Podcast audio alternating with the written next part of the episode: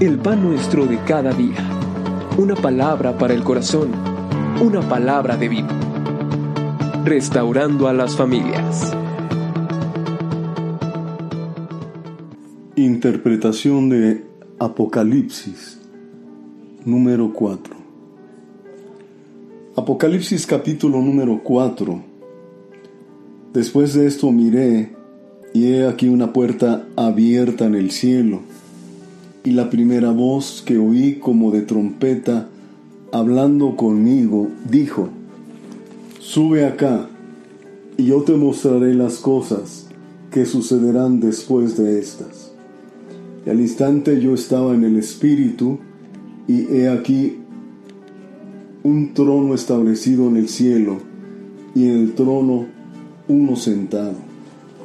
Y el aspecto del que estaba sentado era semejante a piedra de jaspe y de cornalina, y había alrededor del trono un arco iris, semejante en aspecto a la esmeralda.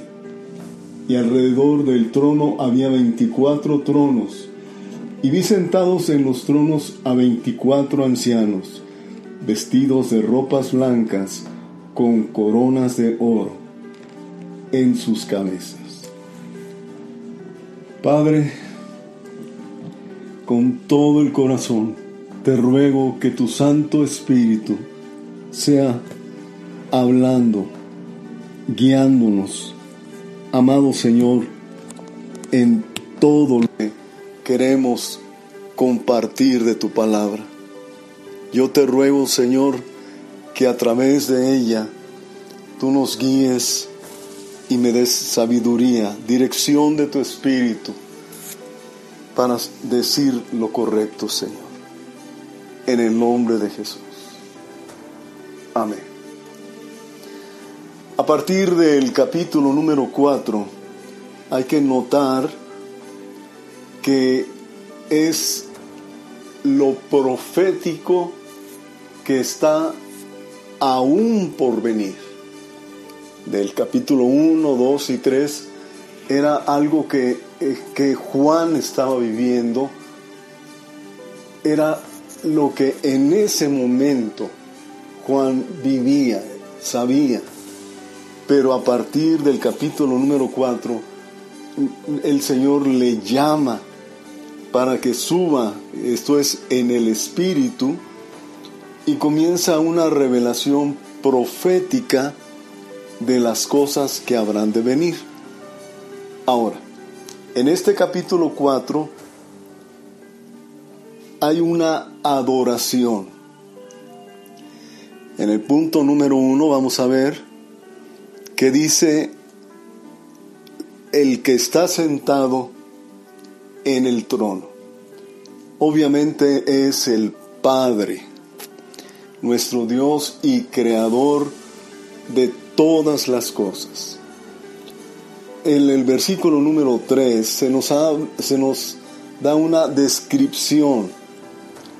Obviamente no hay un cuerpo, no se nos dice algo en especial, sino simplemente dice, era semejante a, a jaspe, a cornalina, un trono, un arco iris un aspecto semejante a la esmeralda.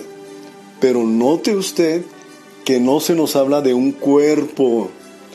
Así que por favor siempre absténgase de tratar de, de crear o, o formar o adorar a Dios a través de una figura. Cuide mucho ese aspecto. Muy bien. Entonces, la experiencia que tiene Juan es tremenda. Ve al Señor nuestro Dios sentado en el trono, siete lámparas de fuego que están delante de Él. No olvide que estas son los siete espíritus de Dios. O dicho de una manera simple, es el Espíritu Santo de Dios. Insistimos, el número 7 siempre nos va a hablar de perfección. Ahora, También delante del trono hay cuatro seres vivientes, llenos de ojos, alas, y estos seres angelicales eh, son llamados querubines. En Isaías capítulo 6, versículo número 2 se les llama serafines. Pastor, ¿son distintos? Son los mismos. Son los mismos. No, no se preocupe si en un lado le dicen querubines o serafines. No es que estén en distintas jerarquías.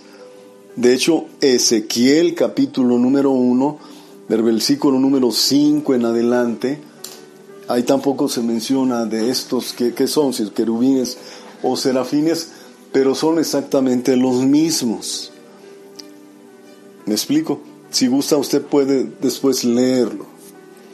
Uno tenía un aspecto de león, el otro de becerro, el tercero de hombre y el cuarto de águila. Ojos por todos lados. Es difícil poder dar una interpretación honestamente Vamos, podríamos decir que el león habla de su majestuosidad, de su fuerza, ¿verdad? Podríamos decir también que del hombre, que ese ser viviente que tiene figura de hombre habla de su inteligencia, de su creatividad. El que tenía figura de bueno, dice buey en un lado y becerro en otro, pero es perseverancia. El águila, su rapidez, su acción y desde luego, siendo un águila, puede trabajar tanto en los cielos como en la tierra. No es fácil, amados hermanos, pero estos cuatro seres vivientes, lo que debemos de notar es la adoración celestial. Porque Juan dice que no se cansaban de decir, Santo, Santo es el Señor. ¿Verdad? Y había una adoración continua. Bueno, creo que aquí ya me, me, crucé los cables. es Isaías el que los seres vivientes están diciendo continuamente santo, santo, santo. Una disculpa, por favor, por andar cruzando los textos. Pero bueno, ¿qué más? Dice la escritura que había 24 ancianos. ¿Quiénes eran estos 24 ancianos?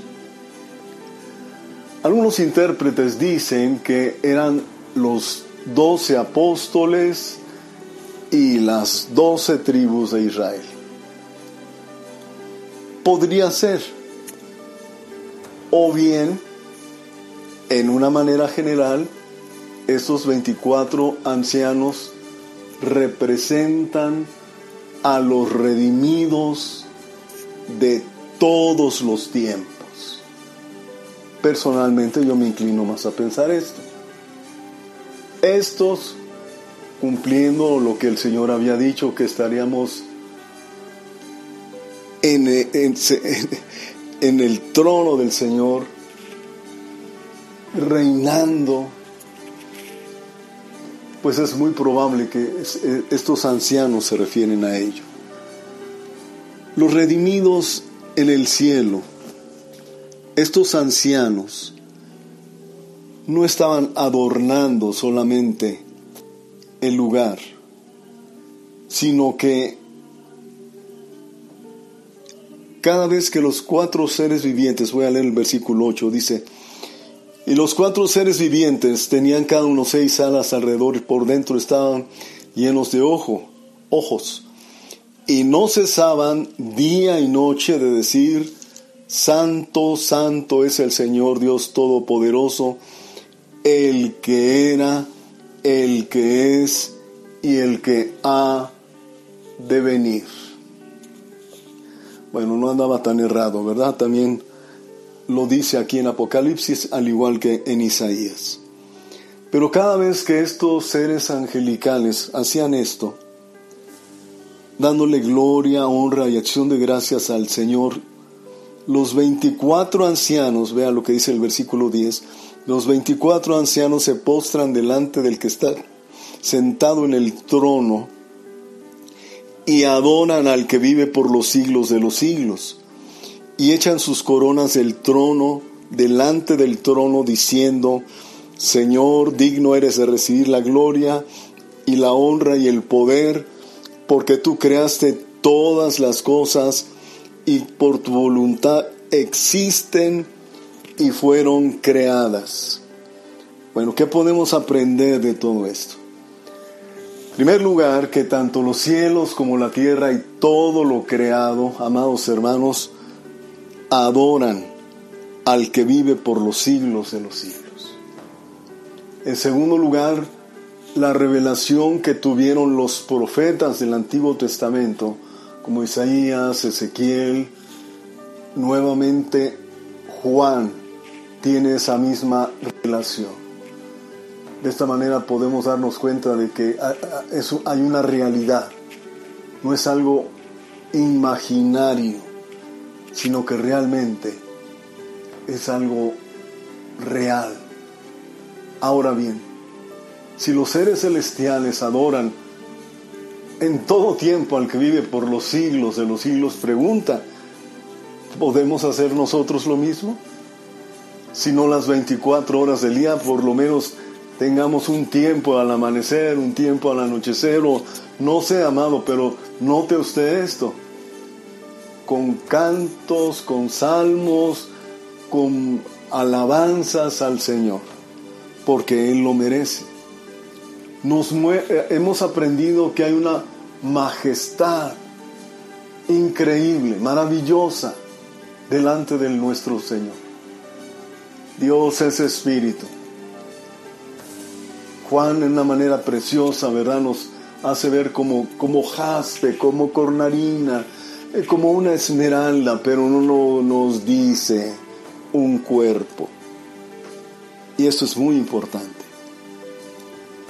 Y cada vez que ellos adoraban, reconociendo la majestad, la bondad del Señor, aquellos que estaban sentados en el trono se postraban y echaban sus coronas delante de nuestro Dios.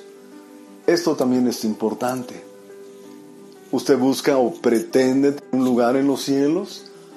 Yo le animaría a no buscarlo. Y yo le animaría para que cuando estemos en un tiempo de alabanza y de adoración, siempre tengamos una actitud como esos 24 ancianos que estaban ahí.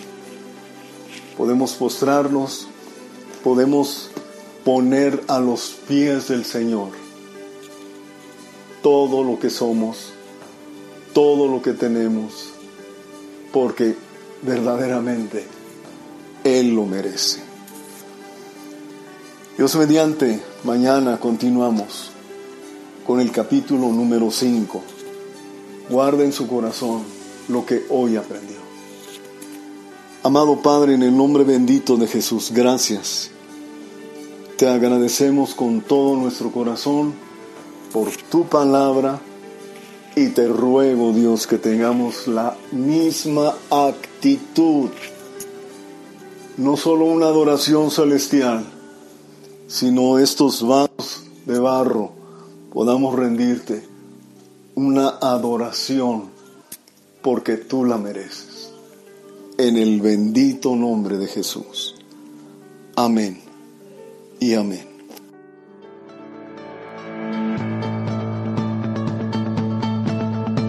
El pan nuestro de cada día. Una palabra para el corazón. Una palabra de vida. Restaurando a las familias.